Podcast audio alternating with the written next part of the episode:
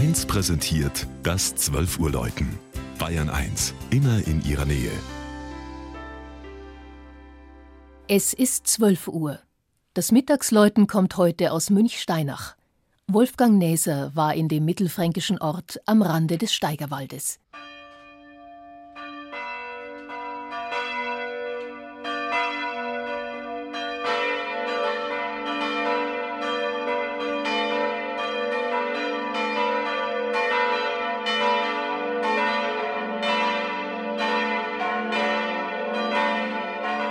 Einer Schenkung König Konrads I.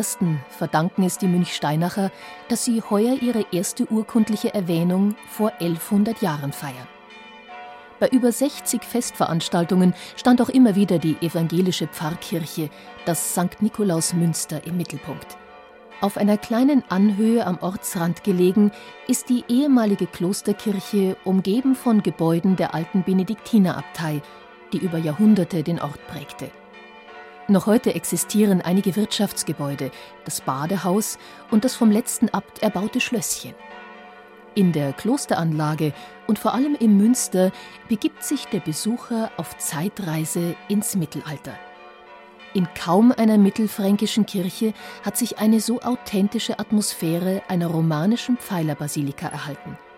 Trotz des dieser Architektur eigenen spärlichen Lichts fallen die rot und ocker bemalten Säulen und Bögen auf.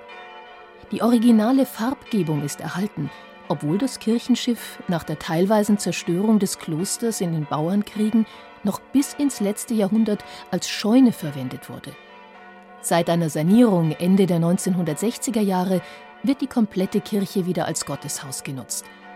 Besonders auffällig sind auch die zahlreichen, variantenreichen Säulenkapitelle – beeindruckende Steinmetzarbeiten aus dem 12. Jahrhundert.